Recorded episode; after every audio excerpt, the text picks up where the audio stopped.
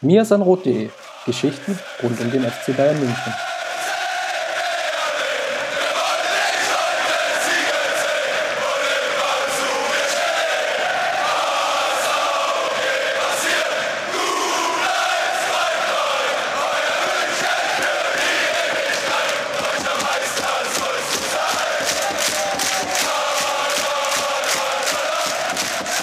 Hallo und willkommen. Ähm, wir nehmen heute am 17. Mai auf. Die Episode 27 ist mir so ein Rot-Podcast. Neben mir für Team München erstmal der Felix. Servus, Felix. Servus.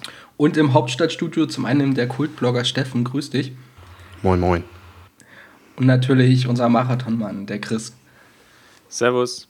Wir haben das letzte Mal aufgenommen vor dem Rückspiel gegen Porto, was ja dann eine wunderbar klare Fußballgeschichte wurde. Ja, dann ging es ein bisschen bergab, äh, was die Ergebnisse betrifft. Äh, Dortmund Pokal, jetzt Barcelona. In der Bundesliga ist irgendwie auch die Puste raus. Steffen, woran lag's? Das ist eine sehr globale Frage, die man, glaube ich, nicht ganz so klar beantworten kann. Ähm, zumal wir mit dem Dortmund-Spiel und dann dem Barcelona-Spiel auch sehr, sehr unterschiedliche Spielverläufe hatten. Ähm, beim Borussia Dortmund-Spiel, glaube ich, viel Pech dabei. Auch sicherlich ärgerlich, dass man den Sack da nicht zugemacht hat. In den Barcelona-Spielen eine sehr unterschiedliche Spielverläufe mit, mit guten Phasen des FC Bayern, äh, auch schon im Hinspiel, wo man nach der, nach der Halbzeit es ja lange geschafft hat, Barcelona auch ein Stück weit zu neutralisieren, dann nach dem 0 zu 1 ein Stück weit zusammengebrochen ist, dann sehr ordentliches Rückspiel gemacht hat, wo man sich dann durch zwei, zwei Gegentore aber auch die Chance genommen hat, dann nochmal ein Wunder zu schaffen. Ähm, ja, sehr unterschiedliche Gründe ähm, dafür, dass es jetzt mit dem ganz großen Ziel, mit den zwei Finals in Berlin nicht geklappt hat. Ähm, das kann man, glaube ich, nicht so auf einen, auf einen äh, Nenner unbedingt bringen. Sicherlich die vielen Verletzten ähm, der WM-Sommer. Es gibt viele Gründe, die irgendwo mit reingespielt haben, aber letztendlich waren es dann einfach auch unterschiedliche Spiele und denke ich, gerade mit Barcelona eine Mannschaft, äh, ist man auf eine Mannschaft getroffen, die einfach besser individuell aufgestellt war ähm, äh, und äh, vielleicht auch einfach die bessere Mannschaft im Moment ist und es wohl auch verdient hat, jetzt ans Finale einzuziehen. Also nicht der eine Grund, der, der das ähm, ähm, der da schuld ist, sondern ja, ganz viele Faktoren. Chris, können wir damit einfach äh, das Spiel gegen Dortmund, das, dieses Pokalspiel, einfach so ein bisschen abhaken und ausklammern? Ähm, würdest du auch sehen, dass es kaum Einfluss gab jetzt auf die restlichen Spiele? Ja, das Dortmund-Spiel würde ich schon ein bisschen losgelöst sehen. Natürlich war es vom Nachteil, dass es ja nach dem Dortmund-Spiel, dass es nochmal die Verlängerung ging, sehr physisch auch war sich dann Robert Lewandowski leider Gottes noch verletzt hat, was sicherlich, er kann zwar spielen, aber sicherlich trotz allem eine Behinderung ist, diese, mit dieser Gesichtsmaske zu spielen. Und unterm Strich sicherlich, ja, eher negative Vorzeichen, auch allein von der gesamten Stimmungslage, weil vom ganzen Spielverlauf her war es eigentlich eine, vielleicht sogar die unnötigste Niederlage in dieser Saison, weil es einfach vom Chancenverlauf her und vom ganzen Spielgeschehen her ja, bis zur 70., fast 75. Minute Dortmund eigentlich das weitestgehend beherrscht wurde und das Spiel dann eigentlich so ja relativ leichtfertig hergeschenkt wurde, weil einfach die, Tor, die eigenen Torchancen nicht genutzt wurden und ja, es dann noch zu katastrophalen Fehlern kam, bis hin zu diesem Elfmeterschießen, woran man ja eigentlich ja gar nicht mehr denken möchte, dass quasi zwei Spieler ausgerutscht sind und der dritte Angst vom Schießen hatte und der vierte ihn dann an die Latte knagelt. Das ist natürlich alles so Situationen, die in der Gesamtheit sicherlich nicht gerade motivationsfördernd sind. Felix, wir haben ja das Hinspiel gegen Barcelona in Berlin zusammengeschaut, ähm, mit Steffen und Jolle auch noch. Jetzt, nachdem das, was Chris gerade nochmal so schmerzhaft in Erinnerung gerufen hat, ähm, was war so deine Gefühlslage und deine Erwartung an das Spiel gegen Barcelona, wo es was natürlich auch so die Rückkehr von Pep mit war und natürlich vielleicht gar das größere Ziel dann der Saison hätte werden können? Boah, es war so eine Mischung aus Angst vor einer richtig ernsthaften Niederlage und trotzdem auch diesem Funken Hoffnung, dass die Mannschaft, wie sie schon gegen Porto im Rückspiel gezeigt hat, dass sie über sich hinauswachsen kann und dass sie als eine Einheit funktionieren kann. Und ich denke, was mich dann besonders im Nachhinein enttäuscht hat, war halt, dass wir 70 Minuten lang in Barcelona eigentlich, auch wenn es spielerisch sicher nicht die beste Partie war, doch mit einem 0-0 gut dagestanden sind und vielleicht sogar noch das, das eine oder andere Gegentor ähm, verschmerzen hätten können, aber dass es eben dann am Ende eine 0 zu 3 Niederlage geworden ist, hat eben schon meine schlimmsten Befürchtungen schon irgendwie bestätigt und äh, mir war dann eigentlich relativ klar, dass das Ding durch ist, weil ich da, mir sicher war, dass Barcelona auch in München ein Tor schießen wird. Und ja, insofern war es schon eine Enttäuschung, auch im Nachhinein. Steffen, du warst bis zur 70. Minute in Berlin beim Zusammenschauen relativ ruhig, hast fleißig an deiner Analyse mitgetippt, äh, musstest sie dann nochmal umwerfen. Äh, wie konntest du oder wie kannst du jetzt so vielleicht auch im Nachhinein eigentlich ja, diesen krassen Bruch und dann das Einbrechen zum Schluss auch erklären, was ja, ja, man hätte vielleicht auch mit einem mit 0-1 da das Thema über die Zeit retten können, oder? Ja, generell ist es schon spannend, was so 20 Minuten ähm, für so einen Verlauf eines Spiels oder die Bedeutung eines Spiels dann auch ausmachen können. Ich weiß noch, dass ich so kurz bevor das 0 zu 1 fing, meine Analyse schon so ein bisschen im Kopf hatte. Da spielte Neuer eine große Rolle, der uns gerade in der Anfangsphase und dann auch später mit einigen Situationen, wo er auch Konter mal gestoppt hat, ähm, super im Spiel gehalten hat. Das war für mich das Top-Thema. Das war, hat sich erledigt nach dem Spiel. Also da war, lohnt es sich nicht mehr über Manuel Neuer zu reden nach den drei Gegentoren es ist so ein bisschen, also dieses 3-0 hat mich schon, schon sehr stark frustriert. Also Felix hat es gerade ja schon richtig angesprochen. Selbst mit einem 0-1 kannst du da locker rausgehen. Ähm, und eigentlich war die Aufstellung mit Lahm, mit Schweinsteiger, mit Alonso ja auch so gewählt, dass man da die alten Campen, nenne ich sie jetzt einfach mal, auf dem Platz hatte, die ballsicheren Spieler, ähm, die auch vor diesem Moment eigentlich keine Angst haben, weil die haben alles gesehen.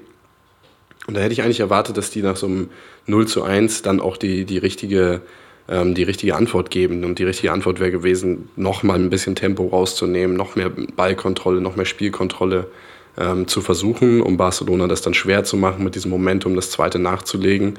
Ähm, und das ist dann, ja, äh, hat einfach nicht funktioniert. Und das ist schon, wie gesagt, schon eine Enttäuschung, wo man auch mal drüber nachdenken muss, was das eigentlich bedeutet, so für die Zukunft des FC Bayern, wo wir, die ja auch stark verknüpft ist mit der Frage, was wird aus diesen über 30-jährigen zentralen Mittelfeldspielern, ähm, braucht man sie alle noch? Braucht man sie alle gleichzeitig? Ähm, oder wenn man sie nicht alle braucht, wen braucht man denn noch?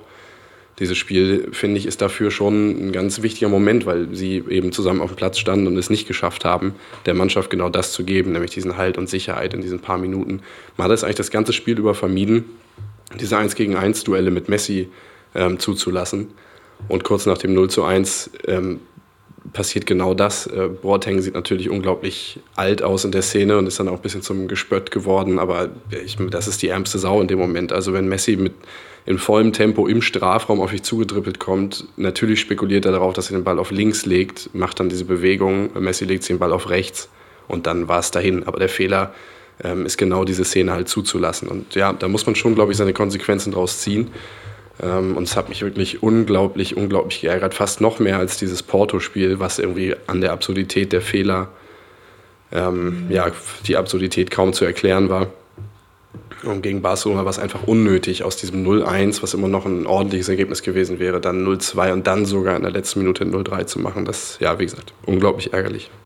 Es war halt vor allem relativ kopflos gespielt. Also schon die Szene, die zu 0-1 geführt hat, war eine Diskussion, ob es Elfmeter gibt oder nicht für Barcelona. Ein Teil der Mannschaft konzentriert sich darauf zu lamentieren, einerseits mit den Barcelona-Spielern, andererseits mit den Schiedsrichtern und Bernat ist dann an der Außenlinie mit dem Ball alleine, weil Neuer das Spiel versucht schnell zu machen. Ja, und ist dann so halb die ärmste Sau, beziehungsweise trifft auch die falsche Entscheidung, indem er versucht, da irgendwie ins Dribbling zu gehen, statt einfach die Situation zu erkennen und zu sehen, na, da ist jetzt keine Option, ich hau das Ding einfach ins Aus. Ja, und dann kam es natürlich, wie es jetzt vielleicht auch gegen, gegen schon war, dass es einfach dann zu kopflos wurde. Und dann wurde einfach zu früh aufgemacht und das Ergebnis einfach nicht mitgenommen. Ich meine, 0-1 wäre immer noch ein gutes Ergebnis gewesen. Und so hat man sich es eigentlich dann schon ja, innerhalb eigentlich von zehn Minuten im Hinspiel wirklich verbaut. Ich habe mir im Nachhinein auch noch die Frage gestellt, ob vielleicht auch gerade dieses Vertrauen in die eigene Offensivstärke, das innerhalb der Mannschaft dann irgendwie so zu spüren war, dieses wurscht, wir greifen jetzt in der 80. Minute nochmal voll an und erzielen jetzt hier noch ein Tor und dann gehen wir hier mit einem 2-1, mit einer 2-1-Niederlage raus. Ähm, vielleicht war gerade das das Problem, dass man sich dann nicht bewusst genug war, dass, dass es viel wichtiger ist, ähm, hier, hier keinen Gegentreffer mehr zu kassieren und dass die Mannschaft eben daran geglaubt hat, ähm, dass sie noch ein Tor schießen kann. Und das war einfach dann in der Situation natürlich fatal. Und Steffen hat ganz richtig angesprochen, da muss man dann auch sicher ein bisschen enttäuscht sein von den älteren Führungsspielern. Und ich war da gerade von irgendwie Philipp Lahm äh, doch etwas ja, enttäuscht auch, weil, weil ich eigentlich immer das Gefühl hatte, er ist der Spieler, der uns am meisten Ruhe gibt, ähm, der uns dann in den entscheidenden Situationen am meisten Sicherheit auch vermittelt und ähm, die Mannschaft da am besten erreicht. Und ähm, das hat mich dann schon irgendwie erschreckt, also erschrocken, dass, dass, dass er das nicht geschafft hat. Ich will da auch nicht überkritisch sein. Ähm, du kannst als FC Bayern auch mal 0 zu 3 verlieren in Barcelona. Dafür ist es einfach momentan wahrscheinlich die beste Mannschaft der Welt. Aber wenn du es eben schaffst, über 75 Minuten dieses 0 zu 0 zu halten und dann das 1 zu 0 zu bekommen und dann noch 3 zu 0 zu verlieren, das ist halt das Bittere und das ist so ein bisschen das, was ich der Mannschaft ankreide. Und nach dem 2-0, klar, musst du dir die Frage stellen, gehe ich auf dieses Auswärtstor, was natürlich eine Bedeutung hat, oder gehe ich lieber mit dem 2-0 im Zweifel nach Hause, weil ich an meine eigene Heimstärke glaube. Ähm, Wäre sicherlich die bessere Entscheidung gewesen, dieses 2-0 einfach mitzunehmen ähm, und damit nach München zu gehen. Und dann wäre sicherlich noch mal einiges möglich gewesen, wie das Rückspiel ja auch zumindest in ein paar Phasen gezeigt hat. Chris, wie hast du denn die Anfangs, ich glaube eine Viertelstunde war es, dann hat äh, Guardiola auf Viererkette umgestellt. Vorher sehr ja, ich sage jetzt mal, den offenen Schlagabtausch eigentlich forciert und ähm, so nach dem Motto Feuer frei. Ähm, es war ein unfassbar munteres Spiel. Ich glaube, also das die ganze Partie generell als eine der ja, besten Partien, die man so in den letzten Monaten mindestens gesehen hatte, auf so einem Niveau fußballerisch einordnen. Ähm, wie hat dir denn da dieses Experiment am Anfang gefallen und äh, fandest du es korrekt, wieder umzustellen? Ja, auf jeden Fall war es defensiv die etwas sichere Variante, die dir noch ein bisschen mehr Stabilität gegeben hatte. Das Grundproblem oder der Grundgedanke war ja, ähm, ja, eigentlich mit einer Art Dreierkette zu operieren, beziehungsweise mit einer sehr, sehr starken Mannorientierung. Das war auf jeden Fall ziemlich risikoreich, vor allem wenn du in der Sturmreihe das, der Gegner ja, Messi, Neymar und Suarez hast, also drei Spieler eigentlich, die durch ihre große Individualität überzeugen und das Spiel von Barcelona ja eigentlich mittlerweile dadurch geprägt ist, den Ball relativ einfach stumpf nach vorne zu tragen, beziehungsweise einfach hoch nach vorne zu spielen teilweise. Und dann einfach den Dreien vorne den Ball zu überlassen, dass die daraus schon irgendwas kreieren. Das klappt ja auch im Regelfall ziemlich gut. Und deswegen hat es eigentlich schon so ein bisschen überrascht. Andererseits war der Grundgedanke dadurch von Pep Guardiola, er hat die Hoheit über das Mittelfeld was sich dann aber so ein bisschen als Druckschluss erwiesen hatte, da Barcelona einfach relativ oft mit langen Bällen operiert hat und die besten Chancen eigentlich auch durch einfach ja, lange Abschläge oder einfach lange Klärungsversuche aus der Abwehr heraus erzielen konnte und so das komplette Bayern-Mittelfeld überspielt wurde, mit hin zu der Gefahr, dass hinten eigentlich nur noch eins gegen eins gespielt wird. Und das war in der Summe dann vielleicht nicht die allerbeste Entscheidung. Daher dann auch der frühe taktische Wechsel wieder zurück auf die Viererkette, was definitiv sinnvoll war. Steffen war eigentlich der Matchplan von Guardiola, äh, sowohl im Hin- als auch Rückspiel, um jetzt auch mal ein bisschen wieder das Thema anzu anzugreifen, was du Finn schon erwähnt hast, mit dem, äh, mit dem Kader und was man mit dem Kader anstellen kann. War das die sinnvollste Variante von ihm so zu spielen oder war es vielleicht gar auch die einzige Möglichkeit, die er hatte? Ich glaube, es war so ziemlich die einzige Möglichkeit, die er hatte, wenn er sagt, dass er so aufstellen will, wie es den Stärken seiner Spieler entspricht. Und wenn man sich den Kader dann anschaut mit den verfügbaren Spielern, dann gibt es eigentlich keine andere Möglichkeit, als zu sagen, wir versuchen über Spielkontrolle, über Ballkontrolle, über eine Hoheit im Mittelfeld, versuchen wir das Spiel irgendwie zu kontrollieren und Barcelona so den Spaß am Spiel und aber auch die Möglichkeit äh, auf dieses schnelle Umschalten, ähm, das zu verhindern. Das, deswegen war ich da auch nicht überrascht von, von diesem Ansatz. Es ist vielleicht eine Möglichkeit wäre es noch gewesen, gerade im Auswärtsspiel, dass man so ein bisschen wie in der Liga gegen Dortmund im Auswärtsspiel ist mit einer sehr tiefen Dreierkette, die dann zur Fünferkette wird, versucht und mehr oder weniger vorne hilft der liebe Gott. Also dass man ähm, da wirklich sehr stark aus einer sehr kompakten Defensive irgendwie heraus agiert und ähm, ja, dann den einen oder anderen Nadelstich setzt, was definitiv nicht funktioniert ohne Arjen Robben und ohne Frank Ribery und auch ohne David Alaba ist ein, ja, ein offener Schlagabtausch oder ähm, ja, ein Spiel, was vor allen Dingen äh, auf die Offensive zugeschnitten ist, wo man sagt, wir trauen uns auch zu, in Barcelona zwei, drei, vier Tore zu schießen. Ähm, das war, glaube ich, von Anfang an klar, dass das nicht der Plan sein kann. Deswegen war ich nicht überrascht, dass er das da über Spielkontrolle ähm, probiert hat mit den Spielern, die er eben zur Verfügung hatte. Steffen, du hast auch in deiner Spielanalyse äh, Thomas Müller hervorgehoben. Äh, beim äh, Hinspiel erinnere ich mich noch, ja, maximal frustriert dann zur Bank äh, gegangen ist, als er wieder ausgewechselt worden ist. Du hast vor einer ganzen Weile mal auch Punkt 3.1 eingeführt, äh, dass man Müller nicht auswechselt. Ähm, Im Rückspiel viel Lob, fand er eine klasse Performance abgeliefert und du meintest, er hat sich für höhere Aufgaben oder mehr Aufgaben, mehr Verantwortung empfohlen. Ähm, hast, magst du da noch zwei, drei Sätze zu sagen? Ja, also ich habe Müller auch im Spiels, er war in der Pressekonferenz ähm, vor dem Rückspiel gegen Barcelona und auch seine Aussagen nach dem Hinspiel, mir hat das insgesamt wirklich richtig gut gefallen, weil er ist zwar immer noch dieser Typ, über den du auch lachen kannst und der auch immer irgendwie einen ganz witzigen Spruch irgendwie dabei hat. Ähm, er sagt ja dann auch irgendwie, als er dann auf diese Lippenleser angesprochen wurde, ist wahrscheinlich in der Zeile verrutscht. So, also das hat er schon immer noch drauf, diese Sprüche, aber er ist auch viel ernsthafter ähm, und auch viel mehr so zum Lautsprecher ein Stück weit der Mannschaft geworden und fasst sehr gut zusammen, wie die Stimmung in der Mannschaft ist und was auch die Mannschaft ähm, von so einem Spiel erwartet oder in welcher Situation sie sich befindet. Das hat mir unglaublich gut gefallen und er hat vor allen Dingen dann in der Leist mit der Leistung im Rückspiel ähm, gezeigt, dass er das eben halt auch auf dem Platz vorleben kann. Er war bei diesem Spiel ein totaler Führungsspieler, war super ähm, präsent, war verbal präsent, war auf dem Platz äh, präsent, hat äh, Szenen kreiert, ist gerannt, ähm, hat also auch harte Zweikämpfe teilweise geführt. Das hat mir unglaublich gut gefallen und gerade vor dem Hintergrund, dass ich mich immer frage, wenn wir darüber reden, dass dieser Umbruch in, vielleicht in diesem Sommer schon eingeleitet, aber dann spätestens im nächsten und übernächsten Sommer erfolgen muss, da gehen ja nicht nur Schlüsselspieler, sondern da geht ja auch ein Stück weit eine komplette Hierarchie vielleicht mit dem Kapitän und dem Vizekapitän Lahm und Schweinsteiger auch mit sehr dominanten Personen in der, so im Mannschaftsgefühl und ich mich immer gefragt habe, wer sind eigentlich die Leute, die da nachrücken. Und natürlich fängt, fängt, fällt einem irgendwo Manuel Neuer ein, aber ich glaube gerade auch, dass Thomas Müller jemand sein kann, äh, der diesen Verein weiter prägt und der auch diese Gierigkeit, diesen, diesen absoluten Willen, der den FC Bayern ja auch immer irgendwo ausgezeichnet hat, egal wie viel man schon gewonnen hat, ähm, diese Gefräßigkeit ganz gut repräsentiert. Ähm, ja, und auswechseln ähm, äh, sollte man ihn einfach vielleicht wirklich nicht mehr in wichtigen Spielen. Ich finde auch, dass, dass Thomas Müller einfach auch auf dem Platz doch immer, immer vorlebt, wie man sich das, wie man sich das vorstellt, in, in, gerade in so ein Rückspiel gegen Barcelona zu gehen mit, mit viel Kampf, mit einfach unglaublich viel Leidenschaft, mit der richtigen Menge an Einsatz, ähm, die aber auch gerade, wo, wo er dann auch, auch es schafft, eben spielerische Elemente noch unterzubringen. Ähm, und ich finde es auch immer wieder beeindruckend, wie er es mit seiner doch irgendwo seiner Rechtsaußenposition, die jetzt nicht gerade in der Mitte des Spielfelds ist, ähm, wie viel Einfluss er eigentlich auf die Mannschaft nehmen kann. Und das ist ja auch das, was man was man bei Philipp Lahm oft hatte, dass viele gesagt haben, auf der Rechtsverteidigerposition ist er eigentlich nicht, nicht genug in der Mitte vom Spielfeld, kann nicht genug Einfluss auf eine Mannschaft nehmen, ist als Kapitän nicht geeignet.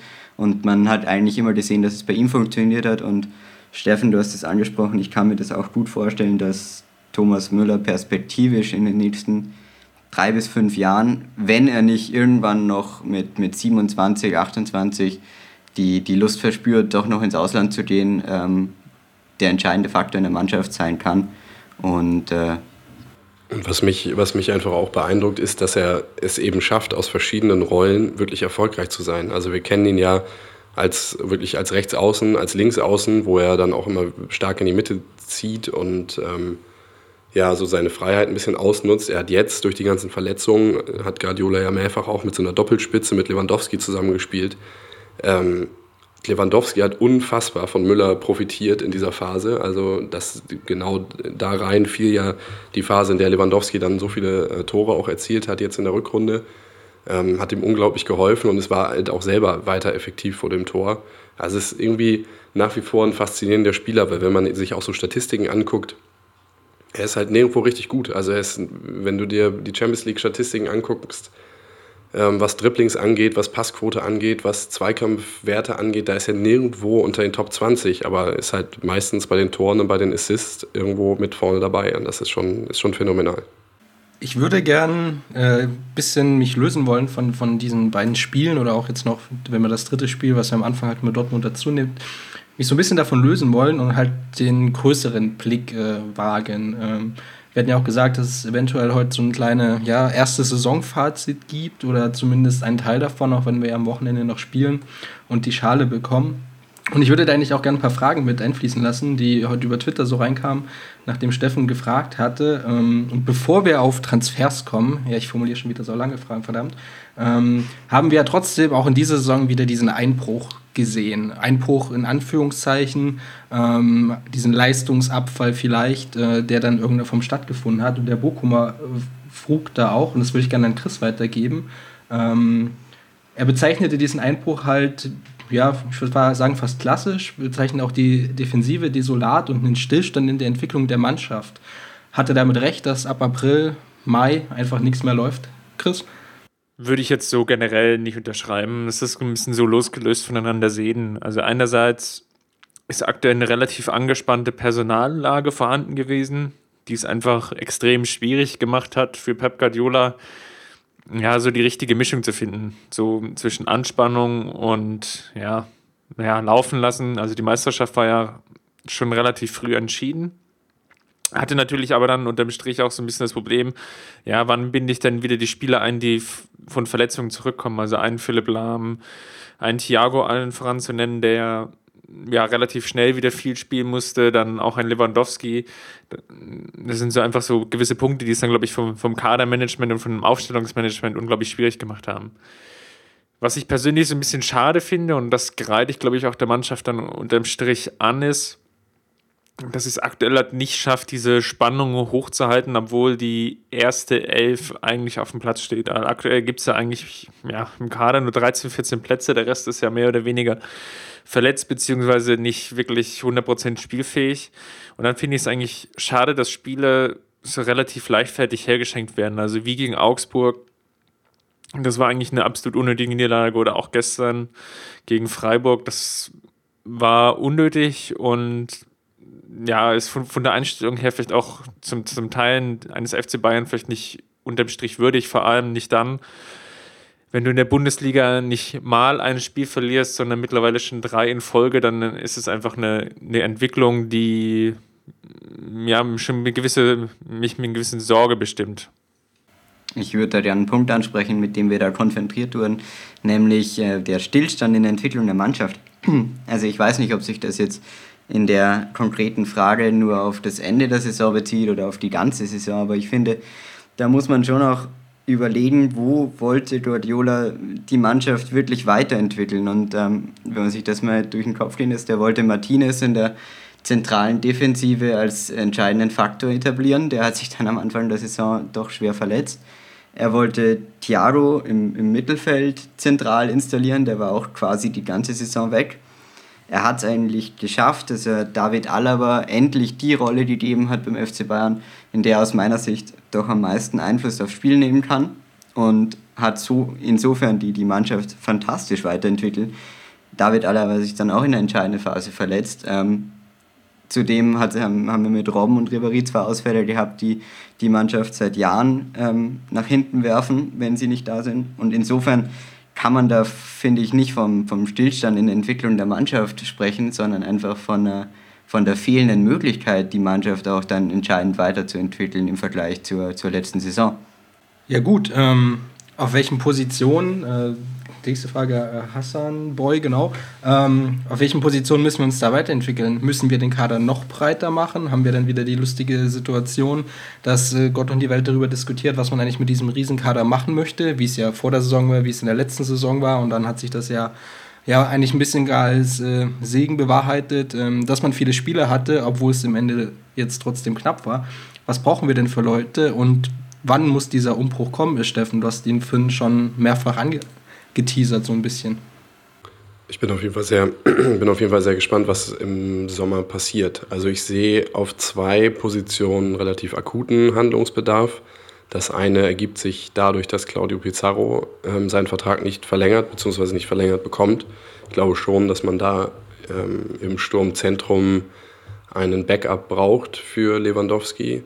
Pizarro war dann in den letzten äh, zwei, drei Jahren die absolute Optimalbesetzung eigentlich, weil er ähm, ja, sich ohne Murren auf die Bank gesetzt hat und auch wirklich äh, zumindest bis, ähm, ja, bis zu dieser Saison auch wirklich Qualität von der Bank gebracht hat. Ich habe in der letzten Saison immer gesagt, ich hätte keine, ähm, würde nicht schlecht träumen, wenn ich wüsste, ich müsste Claudio Pizarro in einem Champions League-Finale vorne einsetzen. Das war in der letzten Saison. In dieser Saison kann man das, glaube ich, nicht mehr ganz so gelten lassen. Man merkt schon, dass er da anscheinend nicht mehr komplett fit ist. Ich glaube, da muss man was tun. Da bin ich offen gesagt so ein bisschen ideenlos, wer, da, wer so ein Spieler sein kann. Ähm, gibt natürlich auch die Variante, einen jungen, hungrigen Spieler zu nehmen, wie man es damals mit äh, Petersen probiert hat. der ähm, zum FC Bayern gegangen ist, auch obwohl er wusste, dass er relativ wenig Einsatzzeiten bekommt, aber eben sich beweisen wollte, auch vielleicht mit dem Gedanken, äh, sich auch für andere Vereine dann irgendwo beweisen zu wollen. Wenn man beim FC Bayern mal vier, fünf, sechs, sieben gute Spiele gemacht hat, dann ist man sicherlich auch weiter interessant. Aber der Optim die optimale Besetzung wäre wahrscheinlich wieder jemanden äh, 30 plus äh, mit internationaler Klasse. Aber da bin ich momentan offen gesagt relativ blank, wer das sein soll. Vielleicht habt ihr da die eine oder andere Idee. Und Miro Klose. Mario Gomez. Miro Klose, ja. Mario Gomez. Und die zweite Position ist, glaube ich, diejenige, die äh, Xerdan Shakiri eigentlich immer besetzt hat, nämlich ähm, dieser Backup auf dem Flügel, der mit viel Perspektive kommt oder vielleicht sogar mit etwas mehr als Xerdan Shakiri, also mit, nicht nur mit Perspektive, sondern vielleicht jetzt auch schon mit absoluter Topklasse, weil die Frage ist ja wirklich, ähm, gerade bei Ribery stelle ich mir diese Frage, ob er nochmal eine ganze Saison im Tank hat. Der ist jetzt 32, 33. Ähm, dann in der nächsten Saison. Da brauchen wir schon was. Ähm, am besten jemanden unter 28, ähm, wirklich in der Blütezeit äh, und ähm, jemand, der uns da richtig weiterbringen kann.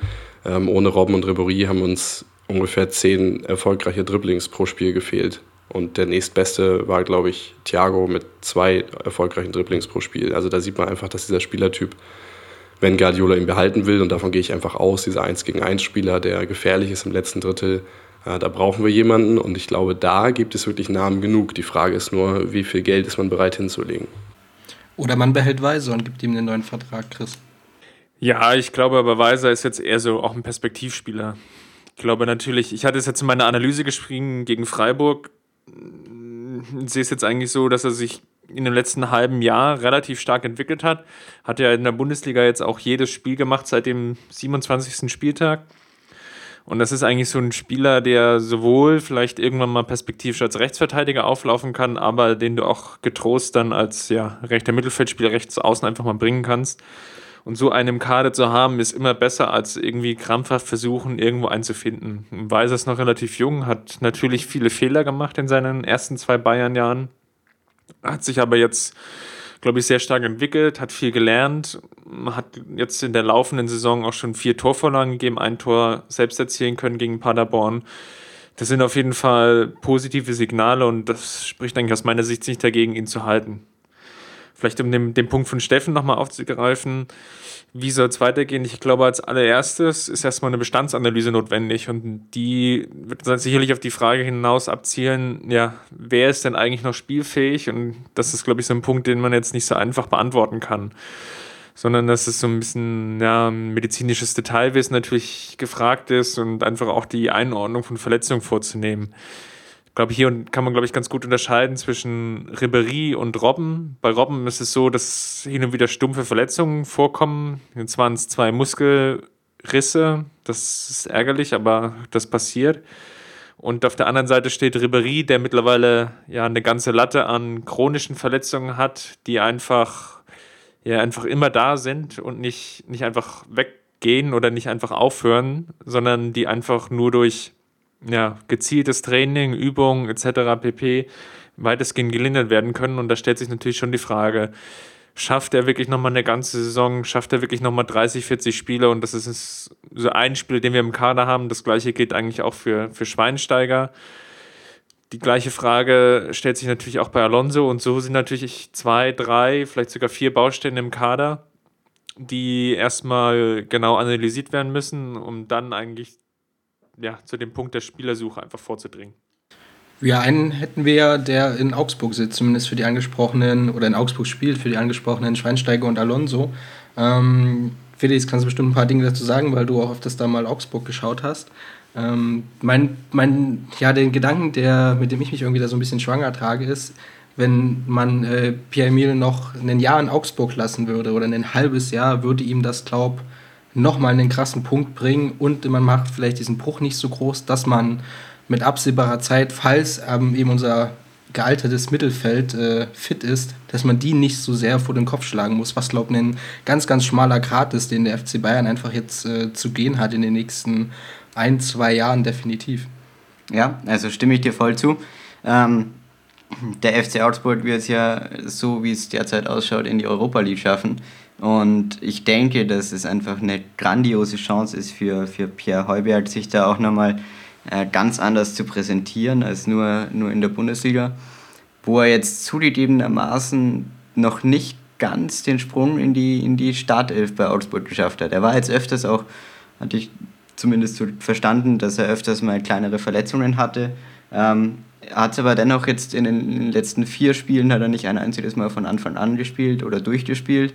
Ähm, und kann er, aber, kann er aber durchaus schaffen mit seiner Qualität, wenn man da die Sommervorbereitung noch einfließen lässt. Und dann denke ich auch, dass ihm ein weiteres Jahr in Augsburg ganz gut tun würde. Ich habe mal mich informiert, weil ich, weil ich mich so gefragt habe, okay, die erfolgreichste Leihe, die wir in den letzten Jahren hatten, war sicherlich Toni Groß bei Bayer Leverkusen.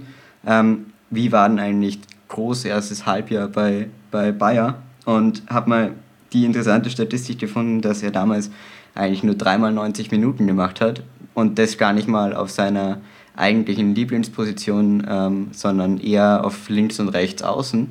Ähm, insofern hat Groß eigentlich in einem halben Jahr bei, bei Leverkusen damals nicht geschafft, einen, richtigen Schritt zu machen, ähm, sondern hätten wir ihn damals zurückgeholt, wären wir wahrscheinlich doch vor dem Problem gestanden, dass wir ihm nicht genug Einsatzzeiten hätten geben können.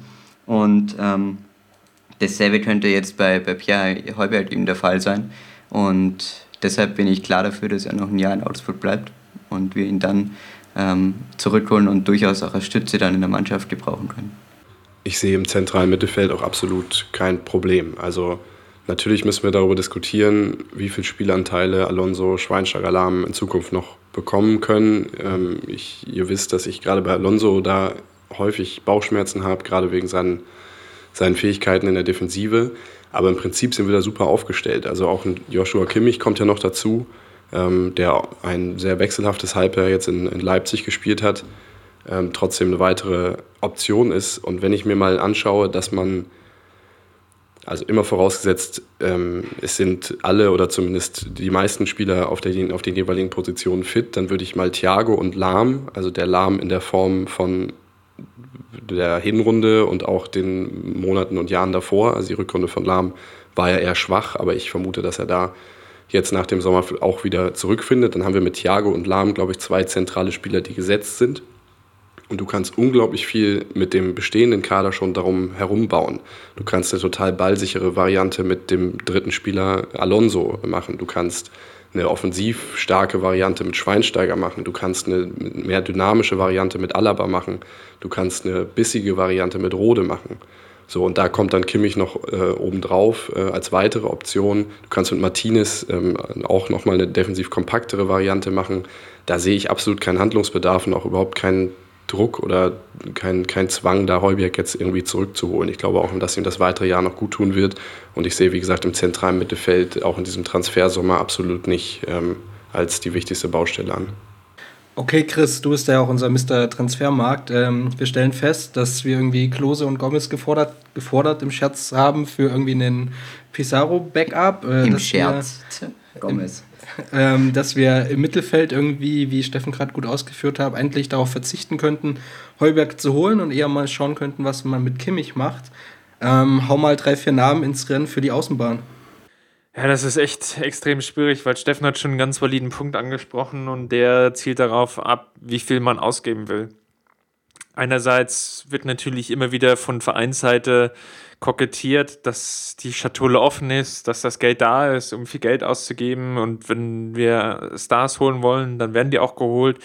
Das sind natürlich Aussagen, die machen sich in der Presse ganz gut und die lesen sich auch immer gut. Aber die Frage ist natürlich, unterm Strich, was steht eigentlich wirklich dahinter? Und ja, das ist, ich tue mich da aktuell ein bisschen schwer. Es, es, sind zwar viele Namen, die irgendwie so ein bisschen so rumgeistern, aber konkret ist, glaube ich, aktuell noch gar nichts. Sondern, wie ich es vorhin eigentlich schon ausgeführt habe, ja, es gibt erstmal viel darum gehen, sucht man eher jemanden vielleicht für die linke Außenbahn oder für die rechte Außenbahn oder tendenziell auch für beide. Ein Spieler, der mir sehr gefallen hat, der hat da jetzt unlängst bei Manchester United unterschrieben, das war oder ist Memphis Depay. Äh, Holländer, jung, 22 Jahre, 23 Jahre, hat jetzt aber schon WM gespielt, ist der aktuelle Torschützenkönig in der holländischen Liga Und er ist jetzt für 30 Millionen zu, zu Manchester United gegangen. Das zeigt aber auch, glaube ich, gleich in einem weiteren Atemzug, wo aktuell vielleicht auch dann die Problemlage ist. Wir werden keinen guten beziehungsweise sehr guten Spieler bekommen unter diesem, dieser Summe. Und wenn es noch ein bisschen drüber hinaus sein soll, also noch weitere Erfahrung oder noch ein gestandener Profi, der vielleicht auch schon in einer der Top-Ligen gespielt hat, dann wird wahrscheinlich eher eine 4, vielleicht sogar eine 5 dastehen müssen. Und das ist dann vielleicht in Teilen der Fans hin auch nicht mehr hundertprozentig vermittelbar. Also Rummenigge hat jetzt in seinem SZ-Interview äh, am Wochenende gesagt, 100 ähm, Millionen Transfers, ähm, auch wenn Dresden das mal so erwähnt hat, ähm, das ist zwar möglich, aber das ist überhaupt nicht die Größenordnung, der der FC Bayern denkt. Die Aussage hat mir auch sehr gut gefallen. Er hat auch gesagt, nur weil Barcelona einen 100 Millionen Transfer macht oder Real Madrid, fühlen wir uns überhaupt nicht gezwungen, das Gleiche zu tun.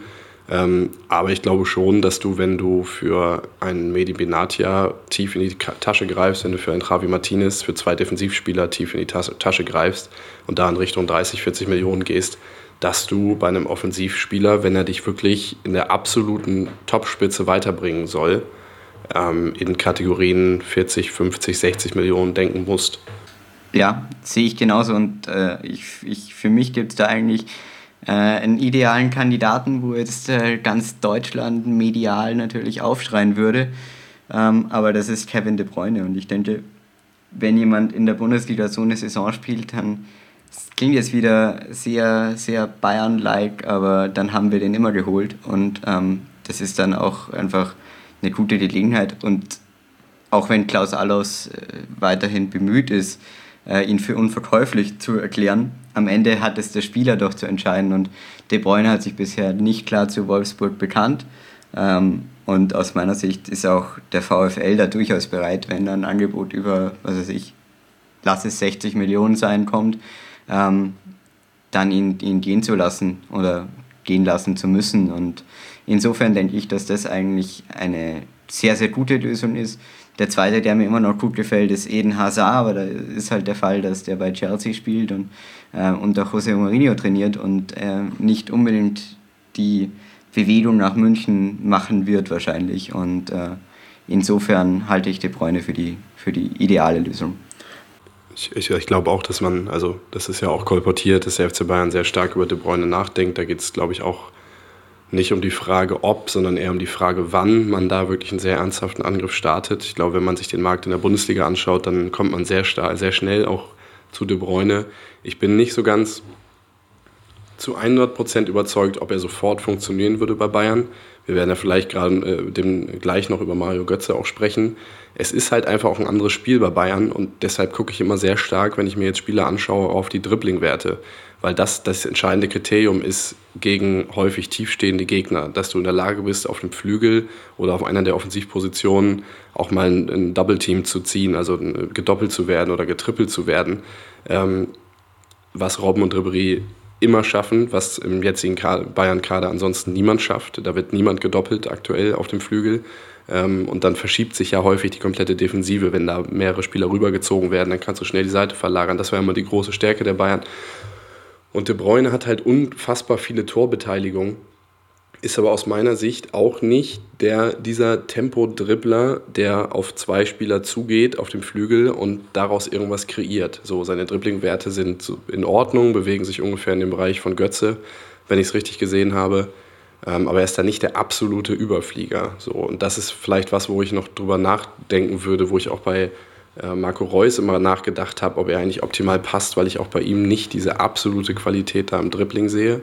Ähm, ja, aber in der Bundesliga wird es natürlich außer jenseits von De Bruyne da relativ schnell, relativ dünn. Ähm, Karim Bellarabi wäre ein Name, der mir unglaublich gut gefallen würde, glaube aber nicht, dass er ähm, als Spieler gesehen wird, der, der uns da weiterbringen kann. Julian Draxler hat eine ja, verletzungsgeprägte Saison hinter sich, wäre vielleicht auch ein Kandidat. Julian Brandt wäre ein Perspektivspieler, der auch viele Qualitäten auf sich vereint, die man da auf dem Flügel braucht. Mm, ich schließe, also De Bruyne ist definitiv ein Thema. Wie gesagt, wenn nicht in diesem Sommer, dann vielleicht in einem der nächsten. Aber ich kann mir auch vorstellen, dass es am Ende vielleicht doch wieder so ein bisschen so ein Überraschungsname wird. Also der FC Bayern hat es in letzter Zeit mit Martinez, mit Bernard, mit Benat ja auch ein paar Mal überrascht mit Transfers aus dem Ausland.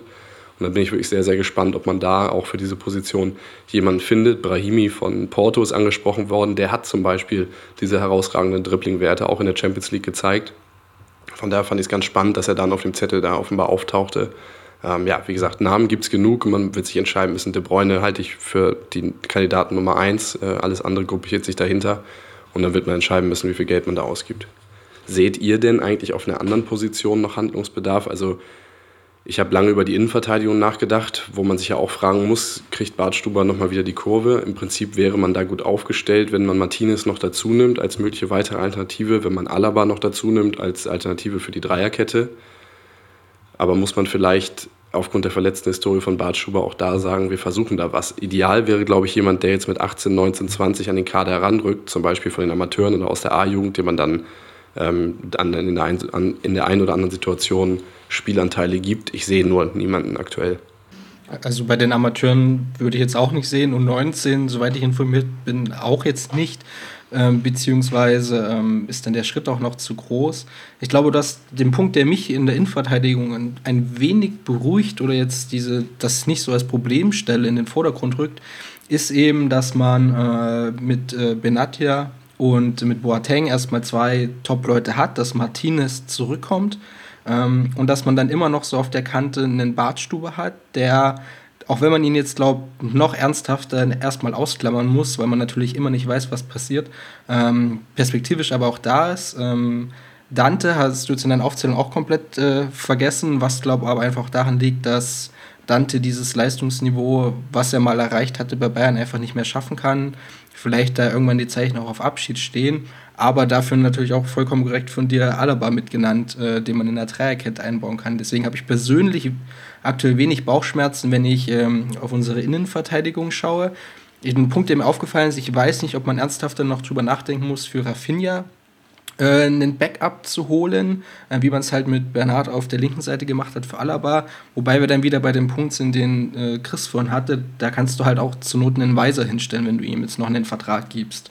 Ähm, oder ein Rode jetzt, oder ein Kimmich, oder, also da gibt es genau, auch Optionen. Ja. Ich glaube, die, die Position des Rechtsverteidigers prinzipiell irgendwie zu ersetzen, ohne dass man da jetzt tief in die Tasche greifen muss oder große Spiele machen muss. Ich sehe persönlich die Innenverteidigung eben ja, ich glaube, das, das passt meiner Meinung nach. Der hat man viele Optionen, ohne dass man das jetzt so ähm, als Problem halt in den Vorderpunkt stellen müsste oder jetzt unbedingt nochmal wie bei Benatja 30 Millionen oder so darauf verwenden müsste. Ich frage mich ehrlich gesagt noch, ob es nicht eher auch noch so ein bisschen ins Blickfeld drückt, jemanden zu holen, der vielleicht so auf der 8 spielen kann. Also der relativ offensiv vielleicht geprägt ist, aber der so ein bisschen, ja, vielleicht noch besser in dieses Muster Pep Guardiola passt. Also vielleicht einen kleinen, relativ ja, dribbelstark, ballsicher, passsicheren Spieler. Da bin ich irgendwie noch so ein bisschen unentschlossen. Ich glaube auch, dass sich der Verein vielleicht nicht hundertprozentig sicher, weil ja schlussendlich immer noch so ein bisschen im Raum steht, ob Pep Guardiola überhaupt dann verlängert über das Jahr hinaus. Also nächste Saison wird er wahrscheinlich Trainer sein, das hat er ja zumindest auch angekündigt. Aber darüber hinaus, und wenn du natürlich jetzt den Kader auf seine ich will jetzt nicht sagen sehr einzigartige, aber doch auf seine sehr eigene Art Fußball zu spielen hinprägst, dann wird es einfach in den Folgejahren unheimlich schwierig, dann den Kader wieder umzustrukturieren. Wenn dann vielleicht ein anderer Trainer mit einem ganz anderen Profil oder mit ja, nur einem ähnlichen Profil geholt wird. Das ist, glaube ich, so, so ein Punkt. Aber ich sehe da auf jeden Fall ja doch schon eine gewisse Baustelle ich habe Götze da eigentlich relativ stark in der Hinrunde gesehen, habe es eigentlich nicht verstanden, warum Pep Guardiola ihn jetzt so oft als Linksaußen gebracht hat, weil, wie es Steffen ja auch schon ganz gut eingebracht hatte, seine Dribbling-Werte auf der Außenbahn einfach nicht gut sind und er dann einfach auch so in diesem Bayern-Spielmuster, was wir relativ oft gesehen haben, einfach so ein bisschen verschenkt wirkte.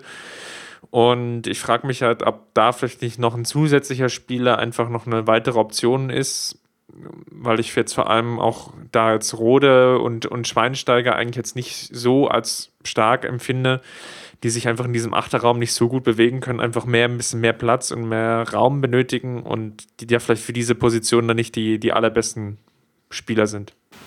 Ich würde da kurz nochmal dazwischen grätschen, bevor wir auf Götz eingehen, weil das, ich könnte mir vorstellen, ein etwas größerer oder ausführlicher Punkt wird, weil es auch uns sowohl in den Analysen als auch in den Kommentaren begleitet hat. Ähm, bevor wir jetzt ganz die Außenbahn verlieren und da ich kein, also nicht der größte Fan von De Bruyne bin, was ich nicht mal so wirklich begründen kann, ich sehe einfach, ähm, ich glaube, er hat mitunter Probleme, wenn er das ganze Spielfeld vor, dich, vor sich hat und in dem Moment in ein 1 zu 1 gehen muss, wenn da halt zwei enge Ketten stehen, was er jetzt, was bei Wolfsburg nicht so vorkommt. Deswegen hätte ich persönlich sehr große Bauchschmerzen für den Jungen, auch wenn er eine sehr überragende Saison gespielt, jetzt glaube ich auch den Assist-Rekord eingestellt hat, ähm, irgendwie 50 Millionen auf den Tisch zu legen. Ähm, habe ich ein bisschen Bauchschmerzen mit und wir hatten äh, ein Thema noch, was mit Sterling ist. Das war, kam vom Euwe und ich würde den Namen Kriesmann gern fallen lassen, weil der mir äh, bei seiner Nationalmannschaft äh, sehr imponiert hat. Äh, Felix hebt schon die Hand.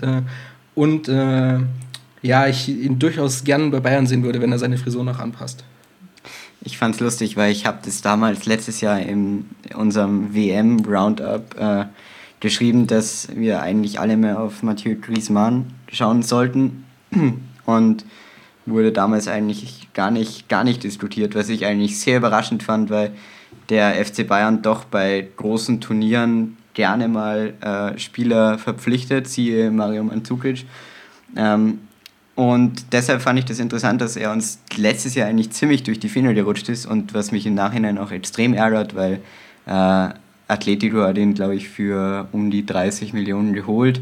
Ähm, das wäre ein absolut guter Preis für so einen Mann gewesen. Äh, sie werden ihn aber jetzt nicht unter 50 Millionen gehen lassen. Und daher ähm, ja, sehe ich da einfach äh, ein Problem dahingehend, dass, dass, wir, ja, dass wir ihn dann so für, für sehr, sehr viel Geld verpflichten müssen. Äh, mit mit äh, Sterling kenne ich mich ehrlich gesagt zu wenig aus.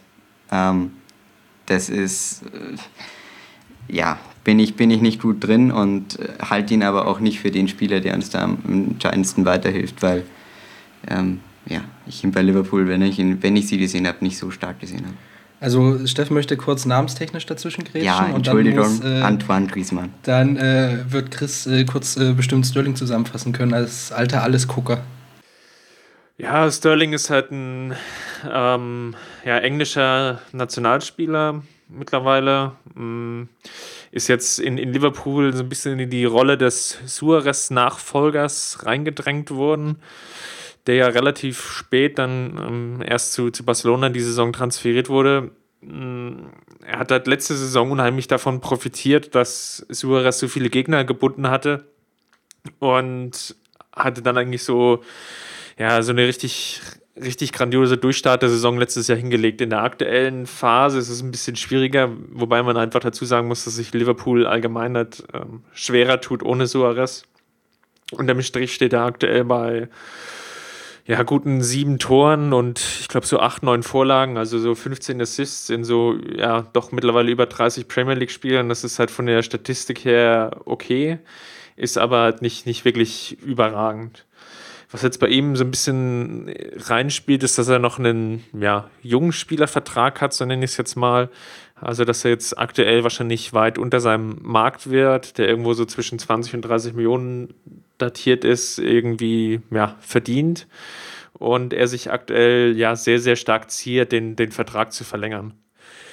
Wobei man halt jetzt einfach dazu sagen muss, ist, dass er, glaube ich, dann auch in, innerhalb von, von England vielleicht wechseln könnte, beziehungsweise dass durch die neuen, den neuen TV-Vertrag, der, glaube ich, ab nächster Saison dann oder ab übernächste Saison dann in England greift, einfach auch nochmal ein ganz anderes finanzielles Rad gedreht werden kann, wo sich, glaube ich, auch der FC Bayern dann schwer tut, mitzugehen und dann auch die Frage im Raum steht, will man so viel Geld dann, was wahrscheinlich nötig wäre, für einen englischen Nationalspieler ausgeben? Also ich glaube, wir haben auf jeden Fall die Namen, die auf der Hand liegen, ganz gut genannt. Wahrscheinlich muss man Di Maria in der Tat auch noch mit nennen, wobei auch da die Frage ist, wie das finanziell darstellbar ist. Er wäre vielleicht so ein bisschen so diese Robben-Variante, der damals ja auch relativ frustriert bei Real Madrid auf der Bank saß und dann ähm, man mehr oder weniger Glück hatte, dass man ihn verpflichten konnte. Ähm, bei Di Maria wäre es jetzt ähnlich, spielt bei Manchester United kaum eine Rolle, ähm, wird aber wie gesagt auch nicht ganz, ganz billig sein. Bei Sterling ist der Punkt, er ist ein guter Dribbler, aber ein total ineffizienter Dribbler, wenn man sich seine Werte anguckt. Also er hat, glaube ich, ungefähr 50 Prozent nur erfolgreiche Dribblings, aber er ist natürlich auch noch sehr jung, also er kann sich auch noch entwickeln. Ähm, denke auch, dass es ein Spieler ist, den man auf jeden Fall mit äh, im Auge hat. Und ich glaube, es wird am Ende alles daran hängen, wo stimmt das Preis-Leistungs-Verhältnis am ehesten. Ich glaube, für alle Spieler ist der FC Bayern eine gute Adresse. Und jeder wird sich mit dem FC Bayern und den Verantwortlichen sicherlich auch an einen Tisch setzen und darüber reden, ob man es hinbekommt. Ähm, aber alle sind nicht ablösefrei, sondern ähm, du musst halt richtig Geld hinlegen und dann, dann wird am Ende eine Entscheidung getroffen werden. Ich erwarte aber schon, dass man diesem Sommer auf jeden Fall einen für die Flügelpositionen holt. Das ist die große Lehre aus dieser Saison aus meiner Sicht, dass man da einen weiteren Spieler braucht. Ich würde noch eine Frage mit dazwischen schieben, äh, vielleicht an, an, den äh, Chris, vielleicht fällt ihm auch noch ein anderer Name ein, den er jetzt noch mit nennen kann. Ähm, Toni Groß wurden wir gefragt von dem Jan Buchs oder Bucks, wie auch immer. Ähm, Vermisst du ihn? Ja, nicht, nicht wirklich, ehrlich gesagt. Ich glaube, was wir so über die gesamte Saison jetzt gesehen haben, jetzt vielleicht nicht auf die, die Einzelspiele bezogen, jetzt vielleicht auch nicht auf das Halbfinalspiel gegen Dortmund oder vielleicht auch nicht auf die beiden Spiele gegen Barcelona, dann fällt eigentlich auf, dass das Bayern-Spiel mit ihm nicht schlechter geworden ist und vielleicht in einigen Punkten vielleicht auch besser, weil unberechenbarer. Unterm Strich ist es natürlich vielleicht sogar defensiv ein Stück weit auch stabiler geworden, weil die Konterabsicherung besser funktioniert. Das ist natürlich jetzt andererseits noch wieder ein bisschen schwer zu beurteilen, dass auch insgesamt taktisch eine Umstellung gegeben hat. Ähm, mit Alonso gab es ja eigentlich mehr oder weniger einen indirekten Ersatz, nachdem sich ja auch Martinez dann so schwerwiegend verletzt hatte. Deswegen ist, glaube ich, eine, eine abschließende Bewertung hier sehr schwer zu treffen in der Summe, glaube ich, eigentlich kein Verlust, aber natürlich hätte er uns in diesen in gewissen Saisonphasen sicherlich weitergeholfen. Aber ob er jetzt der entscheidende Spieler jetzt für die, die letzten vielleicht zwei, drei Spiele geworden wäre, wirklich sehr, sehr schwer zu sagen. Wenn ich jetzt auch noch, ich habe das Rückspiel jetzt noch gesehen, äh, Real Madrid gegen Juventus, da ist er mir eigentlich nicht besonders positiv aufgefallen und hat es auch nicht geschafft, ähm, unbedingt so, so viele ja, Key Passes zu spielen und, und Chancen zu kreieren. Von daher, ähm, ich, ich, glaube, in der aktuellen Situation nicht wirklich ein Verlust. Ich hatte, ich sorry, jetzt hatte ich äh, das Gefühl, dass er in äh, Madrid von Ancelotti doch eher eine, eine defensivere Rolle bekommen hat, die, ja, die aus meiner Sicht immer noch mehr sein, sein Spiel in die Breite forciert, das uns ja doch irgendwie eher ab und zu genervt hat, dieses dauernde nur Verschieben. Jan. Querpass, Toni, sage ich da nur. Es ist, äh, ich finde es beeindruckend, sich äh, diese Individualstatistiken von Toni Groß mal anzuschauen, weil er wirklich, keine Ahnung, von 100 Pässen 95 einfach quer spielt über das Spielfeld. Andererseits finde ich beneidenswert, äh, mit welcher Konsequenz und äh, vielleicht äh, typischer Toni Kroos-Leidenschaft, der diese Rolle ausführt und diesen kleinen Baustellen in diesem Spielsystem darstellt. Ähm, ich würde aber, ich bin da ganz bei Chris, ich glaube nicht, dass man da jetzt einen großen Verlust hat. Ich glaube nicht, dass man diese Fähigkeit aktuell bräuchte. Ich glaube vielleicht auch eher, dass sie hinderlich wäre. Ähm, und vielleicht hat er die Schubkarre einen ganz guten Dienst getan.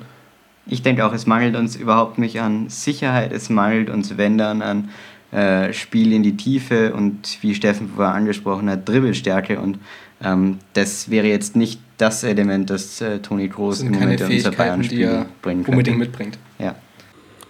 Plus Konterabsicherung. Also das sind ja die, die drei, vier ganz wenigen Probleme, die der FC Bayern in dieser Saison hatte. Und auf keine dieser Probleme wäre jetzt Toni Kroos aus meiner Sicht die Antwort. Natürlich ähm, ist er ein Spieler, der irgendwo, also der schadet ja natürlich nicht. Also ich habe ja immer gesagt, Toni Kroos ist für mich der ideale sechst- oder siebtbeste Spieler einer Mannschaft.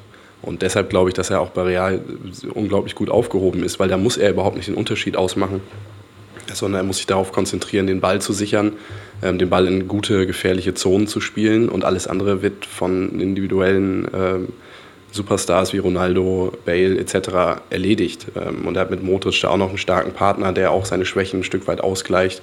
Also ähm, ja, Toni Kroos ist ein ein super Spieler, aber aus meiner Sicht keine der Antworten auf die Probleme, die der FC Bayern in der Saison hatte.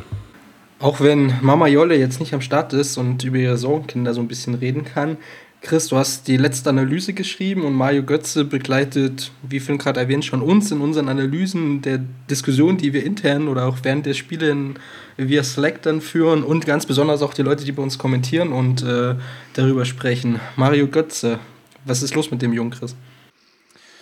Ich denke, bei ihm sieht man am ehesten das Phänomen, was wir, glaube ich, vor der Saison eigentlich komplett befürchtet haben, und zwar einen gewissen Leistungsabfall, der durch die lange WM, durch die vielen Spiele, durch die vielen Einsätze in gewisser Weise einfach da ist, dass ein Kräfteverschleiß kommt, der dann einfach auch sich, sich mental niederschlägt, vielleicht gar nicht so sehr physisch, sondern einfach auch mental im Kopf. Das, das, er, er schafft es aktuell, glaube ich, nicht, sich so fokussiert auf seine einzelnen ja, Spiele zu konzentrieren. Das ist auf jeden Fall ein Problem, was sich eigentlich so durch die ganze Rückrunde durchzieht, bis auf ganz wenige Ausnahmen. Ich glaube, das Spiel gegen den HSV, wenn es jetzt noch richtig im Kopf hat, war noch ein sehr, sehr gutes, als er zwei Tore und ein oder zwei Vorlagen geliefert hat. Das waren aber fast seine kompletten Torbeteiligungen der gesamten Rückrunde und die waren eigentlich nur in diesem einem Spiel. In der Summe muss man aber, glaube ich, sagen, und da gucke ich jetzt eigentlich größtenteils auf die Hinrunde, waren die Zahlen eigentlich ganz ordentlich. Also er war zwischendrin nach dem ja, fünften, sechsten Spieltag gegen Bremen, war er der Führende in der Torjägerkanone, hatte unheimlich viele 1 zu 0 Treffer für uns erzielt und hatte eigentlich, ist glaube ich mit einem positiven Gefühl aus diesem WM-Erlebnis, aus diesem der Siegtorschütze zu sein für die WM herausgekommen und hat es so ein bisschen weitergetragen. Was dann ein bisschen passiert ist, ist, glaube ich, jetzt das, was im Nachgang analysiert werden muss und sich für mich auf jeden Fall in einen Punkt niederschlägt, und zwar, dass durch die Verletzung von, von Ribéry und dann auch Robben er so ein bisschen in so eine Flügelrolle reingedrängt wurde, weil wir einfach auch keinen anderen Spieler mehr haben oder hatten für diese Position. Und das haben wir, glaube ich, auch hier in dem Podcast auch schon ein oder zweimal angesprochen. Er ist da so ein bisschen auf der Außenbahn verschenkt, weil er nicht der Antrittsschnellste ist und weil er von den Dribbling-Werten her ordentlich ist. Und das reicht auch vielleicht gegen manche Bundesligisten, aber es reicht, glaube ich, nicht auf dem aller, allerhöchsten Niveau. Und das ist dann so ein bisschen, bisschen schade. Ich glaube, er wäre besser, auch für die Mannschaft, wenn er aus so einem ja, Achter- oder Zehnerraum herkommen kann, wo er das Spiel auch vielleicht so ein Stück weit noch vor sich hat, wo er einfach dem, den Ball auch in die Tiefe spielen kann, wo er seine, seine gute Passgenauigkeit, seine gute Ballkontrolle besser ins Spiel einbringen kann. Und das ist, glaube ich, eher in der Mitte der Fall als auf den Außenpositionen. Und das ist eigentlich so eine Frage, die sich eigentlich so ein bisschen durch die komplette Rückserie zieht, warum er so häufig ähm, dann auf dieser linken Außenbahn eigentlich, ich will nicht sagen verschenkt wurde, aber in, in, in ein Stück weit doch seiner Stärken beraubt wurde. Matthias Sammer betonte gestern Abend im Sportstudio äh, zwei Dinge. Zum einen, wie du gerade auch erwähnt hast, wie viele Spiele Götze eigentlich gemacht hat. Ich glaube, nur Müller und Neuer haben ähnlich viele oder im Fall von Neuer wahrscheinlich mehr Spiele gemacht in der Saison und mehr Pensum eigentlich da abgerufen. Und der zweite Punkt ist, dass er fest davon überzeugt war, dass Götze im nächsten Jahr nochmal einen deutlichen Sprung machen wird. Leistungstechnisch, bei Sammer muss man auch immer auf diese mentale Komponente mit eingehen. Ähm, Steffen, denkst du, das wird er tun, dass er sich jetzt über diese Sommerpause aus dem Loch, wo er sich ganz offensichtlich befindet, wieder herausziehen wird?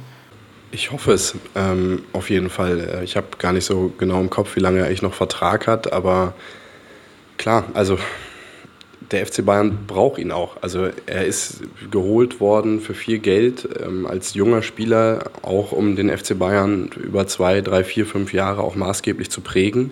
Ich glaube, das selbst bei wohlwollender Betrachtung muss man sagen, das ist ihm noch nicht gelungen.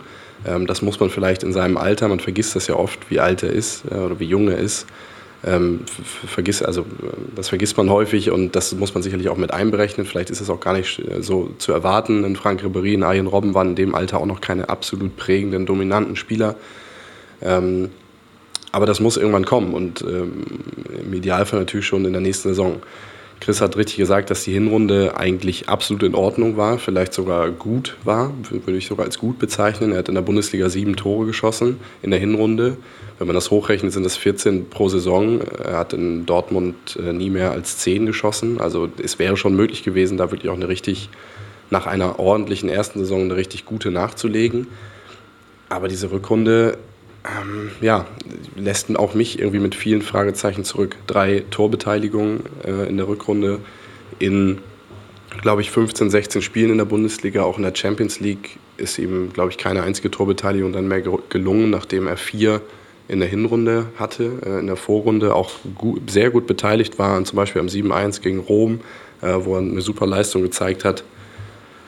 Und das, was jetzt in der Rückrunde kam, ja, lässt mich ein bisschen mit Fragezeichen zurück. Ein Teil der Erklärung ist sicherlich die WM, ein Teil der Erklärung ist sicherlich diese veränderte Positionierung dann und der veränderte Fokus, weil natürlich ohne Robben und Ribéry der Fokus sehr stark auf ihm lag, auch der Fokus der, der, der Fokus der gegnerischen Defensive sehr stark auf ihm lag. Und eine Erkenntnis ist auf jeden Fall, das wussten wir zwar schon vorher, aber es hat diese Rückrunde nochmal deutlich gezeigt, er ist eben nicht dieser Tempodribbler, der auf zwei Spieler zugeht, die ausspielt und irgendwas daraus kreiert. Man hat diese Bewegung auf den Gegenspieler zu, den, den, den, dann stoppen, auf den Ball treten, umdrehen und den Pass zurück. Das ist so die Götze-Bewegung dieser Rückrunde. Ähm, ohne dass ich jetzt total gemein klingen will, aber es ähm, ja, war leider sehr häufig so. Und ich habe mir neulich auch mal die Frage gestellt, steckt in Mario Götze nicht viel mehr Thiago als Frank Ribery? Also vielleicht ist er viel stärker so ein Spieler wie Thiago, der ja auch sehr dribbelstark ist. Aber wenn ich mir Thiago auf dem linken Flügel vorstelle, keine Ahnung, wie der da aussieht. Also ich weiß nicht, ob der da äh, großen Effekt ähm, aufs Spiel irgendwie haben kann ähm, weil auch er nicht ein Tempodribbler ist, sondern er ist jemand, der mit kleinen Haken, mit kleinen Bewegungen jemand im zentralen Mittelfeld ausspielen kann. Und auch Götze ist jemand, der exzellent ist im Kurzpassspiel, der einen guten Torrichter auch hat. Ähm, das ist übrigens die Torvorlagen, sind das, was mir am meisten Sorgen macht. Das war ja seine große Stärke auch in Dortmund. Ähm, da hat er dieses Jahr in der Bundesliga, glaube ich, drei oder vier insgesamt nur. Das ist natürlich, natürlich deutlich zu wenig. Und Götze hat halt vor allen Dingen ein Problem, und das ist gar nicht mal unbedingt im Fußballerischen begründet. Ich glaube, wenn Bratzo Salihamidzic ein richtig schlechtes Spiel gemacht hat, haben zumindest 50.000 Zuschauer noch das Gefühl gehabt, der hat sich komplett den Arsch aufgerissen und hat sich irgendwie durchgekämpft und so weiter. Götze hat irgendwie diese Ausstrahlung nicht. Ich, ich will ihm das auch gar nicht vorwerfen. Man kann auch an seinen, äh, an seinen Laufwerten und so weiter das auch überhaupt nicht ablesen, dass er irgendwie sich nicht einsetzt oder so. Aber er hat halt, er schafft, wenn er nicht an Toren beteiligt ist und wenn er nicht viele gute Szenen hat, hat er wenig Möglichkeiten, positiv auf ein Spiel Einfluss zu nehmen.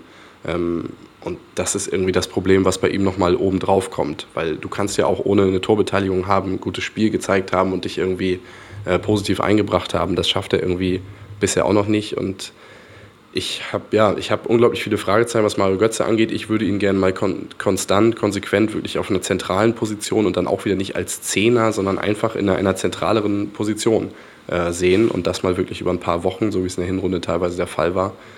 Und dann bin ich schon auch irgendwo optimistischer. Chris hat vorhin angesprochen, so ein zweiter Achter, so ein zweiter Thiago-Typ. Vielleicht wäre das was, was dem FC Bayern fehlt. Vielleicht hat er ihn mit Mario Götze vielleicht sogar schon im Kader. Ich finde auch, dass bei Götze noch ein anderes Problem die Erwartungshaltung ist, die halt an ihn gerichtet wird. Da hat sicher auch die, die WM dazu beigetragen, wo man auch da nicht vergessen darf, ähm, dass bis zur wie viele war es, 114. Minute im Finale äh, Mario Götze eine ziemlich äh, schlechte WM gespielt hat, ähm, wenig zum Einsatz gekommen ist und erst danach war er halt der Held und, und mit dieser Erwartungshaltung ist er dann zurückgekehrt und hat, wie ihr schon gesagt habt, eine gute Hinrunde gespielt, aber eben äh, keine, äh, nicht in, den, in, den, in der Hinrunde sind einfach nicht die ganz wichtigen Spiele. Das ist vielleicht auch sein Problem. Und daher hat damals niemand positiv über den überragenden Mario Götze geschrieben, sondern das hat sich halt jetzt umgedreht, dass in den, in den entscheidenden Spielen, wo er nicht mal gespielt hat, äh, eben schlecht über ihn geschrieben wurde. Und ich denke, dass, dass wir alle da einfach unsere Erwartungshaltung vielleicht mal auch anpassen sollten und ihm, es klingt immer so abgedroschen und ähm, er ist noch jung, aber wir müssen ihm Zeit geben. Ja? Und ähm, die Zeit denke ich, hat er noch beim FC Bayern und die, die sollte er auch bekommen, weil ich in ihm weiter ein großes Talent sehe und ähm, deshalb äh, ist es für mich einfach immer wieder erschreckend, wie schnell dann doch äh, darüber nachgedacht wird, einen Spieler wie Götze zu verkaufen. Ähm, das, das könnte uns noch ziemlich, ziemlich schwer nachhängen, wenn wir, wenn wir uns jetzt zu so einem, ich sag mal, Schnellschuss hinhalten oder hinbringen lassen. Ich glaube nicht, dass das passiert, äh, dass Nein, man da jetzt also aber im Verein in der Form drüber denkt, dass man da auf Fanseite mitunter sehr, sehr schnell ist. Ähm, da irgendwie das Reisepäckchen zu schnüren, ist auf jeden Fall klar. Ähm, Chris hat es recherchiert, der ist bis 2017 noch an den Verein gebunden, von daher überhaupt keine akuten Handlungsbedarf. Ich traue ihm auch zu, nächste Saison ähm, mit ein bisschen Backup, deswegen vielleicht eher einen Linksaußen verpflichten ähm, da in eine Rolle hineinzuwachsen, die ihm von seinem Spielerprofil oder von seinem Fähigkeitsprofil, was er ja definitiv mitbringt und was er auch in seinem jungen Alter schon mitbringt, äh, dass er da eine Rolle findet, die er ausfüllen kann, ohne dass er, wie jetzt mehrfach erwähnt, äh, verschenkt wird auf irgendeiner Position. Und eins vielleicht noch, es ist schon, denke ich, fatal, wenn wir äh, über einen Fußballer diskutieren und gerade bei Mario Götze in der medialen Diskussion, die jetzt gerade in den letzten Wochen sehr stark gelaufen ist, eigentlich das Fußballerische an Mario Götze doch relativ kurz gekommen ist und sehr viel auch darüber geredet wurde, wie bringt er sich als Person in die Mannschaft ein, wie verhält er sich gegenüber den Fans. Äh, ich weiß nicht, wie oft ich jetzt von äh, die Zahlen von Marius Götzes Facebook-Account vorgelegt bekommen habe. Und das, denke ich, ist eine sehr erschreckende Entwicklung und wollte das nur, wollte das nur von der Seite noch so einwerfen. Also das Thema Erwartungshaltung ist ja so ein bisschen mein, mein Lieblingsthema. Und ich finde, was halt gelingen muss in der Bewertung von Spielern, ist, dass man eben nicht immer diesen Satz sagt, ähm, dass er so unglaubliches Potenzial hat und da noch so viel kommt. In diese Falle sind schon so viele Spieler getappt, irgendwie von Sebastian Deißler über auch in Teilen Toni Kroos, der jahrelang ja auch immer wieder vorgehalten bekommen hat, so dieses, naja, aber da kommt ja noch unglaublich viel, der ist ja noch jung und da, man muss vielleicht Spieler einfach mal in diesem Moment, so wie sie jetzt sind, bewerten. So, und dann kann man bei Mario Götze sagen, in der Hinrunde war er gut. Man muss jetzt einfach sagen, dass ihn jemand wie Mitchell Weiser komplett outperformt ähm, in den letzten Wochen. Und das ist halt schlecht. Das ist natürlich, da ist der Anspruch ein anderer. Und da hilft es mir auch nicht zu sagen, ähm, das Potenzial ist so wahnsinnig hoch, genauso wie ich, wenn er eine gute Saison spielt, auch noch immer diese Potenzialding oben drauf lege. Auch das haben wir, wenn man überlegt, dass er in der letzten Bundesliga-Saison zehn Tore und neun Vorlagen hatte, was ja absolut in Ordnung ist. Diese ganzen Berichte von wegen Götze ist noch nicht bei Bayern angekommen und ähm, dann war man mit diesem guten Status quo auch nicht zufrieden, sondern hat da auch noch mal das Potenzial wieder oben drauf gelegt und wenn der erst richtig Fuß fasst, dann kommt noch das und das. Das, das ist halt unglaublich ungesund so und deshalb bin ich einfach ein großer Fan, das zu benennen, was gut läuft und auch zu benennen, was schlecht läuft und auch ein bisschen auszublenden in dem Moment, in welchem Alter er ist und wie vielleicht sein Potenzial sich noch in die eine oder andere Richtung ähm, entwickelt. Und da muss man einfach sagen, wie gesagt, Hinrunde gut, Rückrunde ähm, deutlich unterdurchschnittlich und ähm, dieser Schritt, den Sammer anmaß äh, oder angesprochen hat, der ist notwendig. Aber auch da muss man wieder aufpassen. Also es reicht ja auch völlig aus, wenn er eine eine ordentliche, gute Saison spielt. Also viel mehr wollen wir ja gar nicht von Mario Götze oder von jedem anderen Spieler. Er soll im Rahmen seiner Möglichkeiten eine gute Saison spielen. Ich erwarte da überhaupt keine Wunderdinge. Ich erwarte nicht, dass er Torschützenkönig wird. Ähm, aber ein Schritt nach vorne, ähm, gerade jetzt zur Rückrunde, denke ich, muss oder sollte schon erfolgen. Wenn wir gerade von äh, ja, guten Dingen gesprochen haben, bleibt eigentlich auch die Bewertung dieser Saison, die wir ja schon mal angesprochen haben, wo, glaube ich, ein Artikel kommt. Deswegen will ich gar nicht so weit vorgreifen. Ähm, aber den Punkt jetzt, wenn wir sehr lange über Transfers und Spieler gesprochen haben, auch über die Rolle von Pep Guardiola, ähm, was ich noch mit einfließen lassen will jetzt äh, zum Ende dieser, dieser Episode ist, ähm, viel diskutiert auch die Zukunft von Pep Guardiola. Ähm, ich würde einfach in die Runde fragen wollen, vielleicht mit Chris auch anfangen. Ähm, muss er sich bekennen, länger zu bleiben? Wir haben schon mal diskutiert, dass es vielleicht ganz gut wäre. Ähm, oder muss man vielleicht auch jetzt in der medialen Berichterstattung, in dem, was man darüber reden kann, sagen, okay, er ist jetzt noch da und danach muss man sich umschauen. Es wird auf jeden Fall eine sehr schwierige Saison, die, glaube ich, medial in der nächsten, ja, gerade, glaube ich, in der Hinrunde und ja, je länger dann eine Entscheidung noch offen im Raum steht, dann eigentlich nur noch von diesem einen Punkt getrieben wird, verlängert er oder verlängert er nicht. Aktuell wurde das ja medial schon ziemlich stark befeuert von Stimmen, die, glaube ich, keinerlei Kontakt zu ihm persönlich bzw. zu seinem Umfeld haben. Von daher finde ich es finde relativ schwierig. Ich glaube, die Zeit oder seine Zeit in Barcelona hat gezeigt, er ist, glaube ich, vom Typ her nicht jemand, der sich unbedingt so lange festlegt. Und die drei Jahre Vertrag beim FC Bayern waren, waren sicherlich eine Ausnahme. Er wird nicht nochmal für drei Jahre verlängern, sondern maximal vielleicht für ein oder ja, eigentlich nur für ein Jahr, nicht mal für zwei Jahre. Von daher wird es, glaube ich, dann, so wie ich die deutsche Medienlandschaft kenne, natürlich schon sehr, sehr stark von diesen einen Gedanken getrieben, ja, verlängert oder verlängert er nicht. Und von daher ist es natürlich ein bisschen, ein bisschen schwierig, glaube ich, oder wird es einfach anstrengend als Fan, dieses, dieses Permanente wahrzunehmen. Er wird auf jeden Fall die nächste Saison noch bleiben. Dann wird es, glaube ich, aber unterm Strich sehr davon abhängen, wie erfolgreich wird die Saison werden und schafft er es jetzt nochmal ja, in ähnliche Hemisphären vorzustoßen und die Mannschaft auf nochmal so ein Level zu bringen, wie es Jupp Heynckes geschafft hat? Oder wird es einfach nochmal eine weitere gute Saison? Und die ja für mich eigentlich schon nochmal wäre, die vierte Meisterschaft in Folge zu gewinnen, was, glaube ich, bisher noch niemandem in der Bundesliga gelungen ist. Und das ist ja auch ein Stück weit dann Bestätigung für eine gute Saison. Weiß nicht, wie ihr das seht, aber so wie ich Guardiola einschätze, ist er schon einer, der der sich äh, seine Entscheidungen reiflich überlegt und sie dann aber auch zu einem relativ frühen Zeitpunkt eigentlich trifft. Also ich denke jetzt nicht, dass er selber äh, sich erst äh, irgendwann im April nächsten Jahres dann, dann festlegen wird, sondern ich denke schon, dass er das relativ frühzeitig jetzt mitteilt. Ich kann mir auch vorstellen, dass es schon in dieser Sommerperiode jetzt und in dieser Sommerpause passiert. Ähm, und deshalb sehe ich da jetzt auch gar nicht so einen Grund darin, ähm, dass wir das für die nächste Saison auf der, auf der Agenda haben, weil ich denke, dass das der Verein ähm, möglichst bald klären wird und auch, auch Pep Guardiola äh, das so sehen wird. Und insofern denke ich eher, dass uns dann, äh, sollte er nicht verlängern, ein anderes mediales Thema blüht und das ist die Nachfolge des äh, Wundertrainers Pep Guardiola und das könnte natürlich auch zum Problem werden. Auf jeden Fall muss man, glaube ich, festhalten, jetzt so zwei Jahre, ähm, seitdem er da ist, er hat den Verein übernommen in, glaube ich, der schwierigsten Situation, die man als Trainer irgendwie haben kann, nämlich nach dem maximalen Erfolg, nach diesem Triple. Und was er daraus gemacht hat, finde ich, ist aller Ehren wert, hat die Mannschaft auf absolut extrem hohem Niveau stabilisiert, hat sie spielerisch in manchen Bereichen auch nochmal weiterentwickelt, hat sie variabler gemacht, hat diese zwei Meisterschaften eingefahren, weiteren Pokalsieg eingefahren, hat zwei insgesamt absolut gute Champions League ähm, Saisons mit dabei gehabt, die leider nicht, nicht ganz von dem absoluten Erfolg gekrönt wurden. Von daher ist die Bilanz auf jeden Fall positiv. Ich fand es gut, dass Rummenigge auch wieder in diesem SZ-Interview gesagt hat, es gibt die klare Absprache mit ihm in der zweiten Jahreshälfte 2015 ähm, zu sprechen über die Zukunft. Das halte ich für ganz wichtig, weil was natürlich nicht geht, ist, dass er äh, den Verein ein Stück äh, weit hinhält und der Verein dann nicht so wirklich Planungssicherheit hat. Das geht nicht.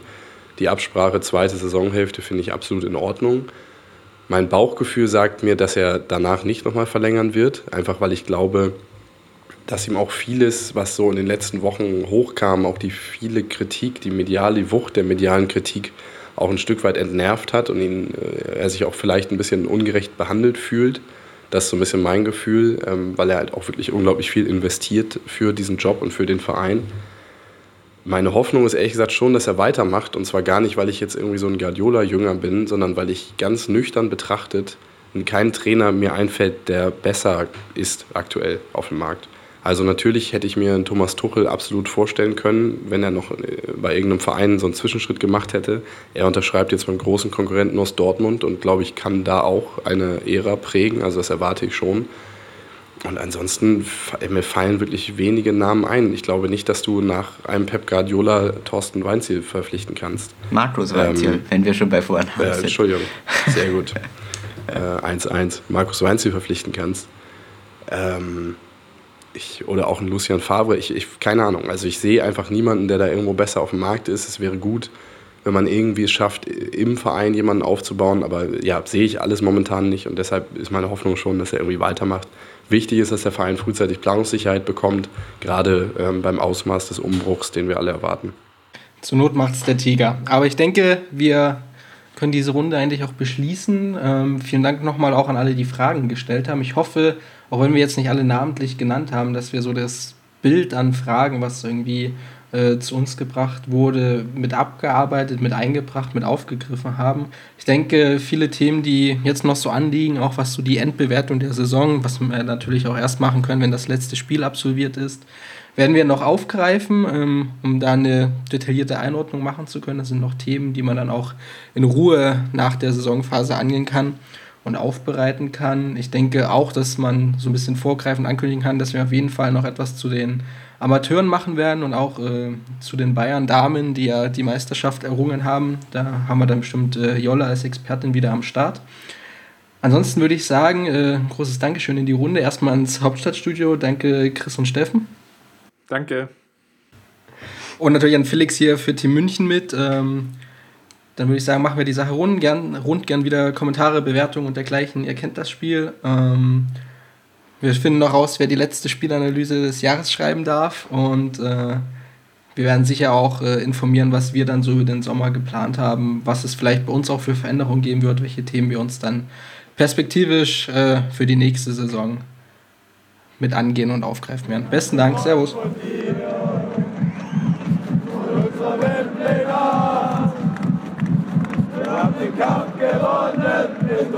Thron erklommen, der Haien hat's gemacht.